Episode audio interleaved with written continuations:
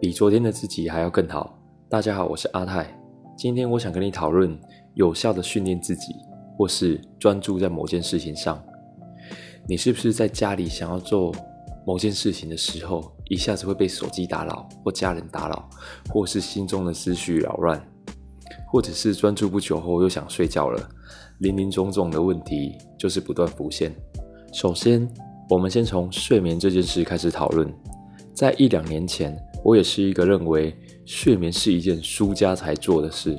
我常常跟自己说：“再睡，人生就被你睡光了。”那一阵子，那一句话是我的座右铭，且每天大约只睡六到六点五个小时。但殊不知，那一阵子我效率却比他们那些正常睡眠的少了好几倍。首先，我在阅读时会不自觉地想打呼，然后做事情无法专心。于是有天我看到一本书，它里面分享说，睡眠是成功企业家的最新地位象征。那些成功的企业家们，他们懂得充足的休息，其中每周还会花平均二点八个小时小睡一下，比一般人多出两个小时。原因就是适当的休息可以让人重获新生，使他们在练习的时候工作上更加能够专注。我也是其中一个感同身受的人。尤其现在在当兵期间，作息非常规律良好。在我练唱时，我的确能感受到睡眠足够以及不足的差别。尤其是人体乐器的差别，更是明显区分。所以从今天起，至少睡八个小时以上，再给自己一点时间午休，补充能量，处理当天剩下的事情。接着，我想跟各位讨论专注这件事。不妨在睡前的时候，可以播出十到十五分钟来冥想。它是一项可以帮助我们大脑专注的练习。你会问说，专注也需要练习吗？需要，非常需要。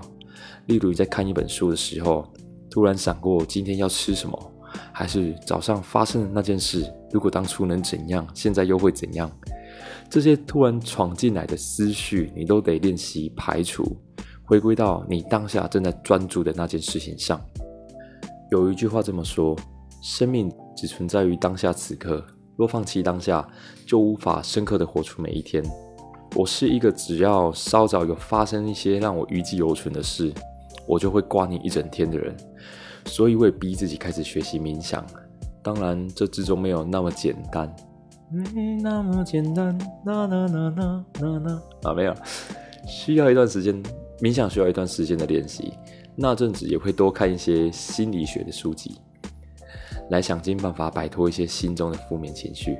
每当我意识到我的思绪开始乱飘的时候，我会做几次的深呼吸，感受当下呼呼吸的瞬间，然后试着把自己拉回到我当下正在专注的那件事情上。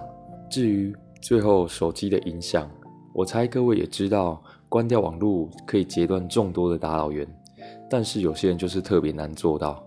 不妨那些人可以试着渐进式的远离，下次想用手机的时候，逼自己晚十到十五分钟再拿起来。你会发现，根本这几分钟内没有特别要紧的事处理。渐渐的，你会习惯越来越久才需要打开手机一次。接着，针对那些讯息一天到晚响不停的人，不妨把重要的人挑出来，其他不重要的就暂时不需回复。不过前提是这样朋友会越来越少，没有开玩笑的。当你能开始区分何者讯息重要或不重要的时候，我们就可以把那些聊天省下来的时间，再拿去做到其他我们事情上面，其他事情上面。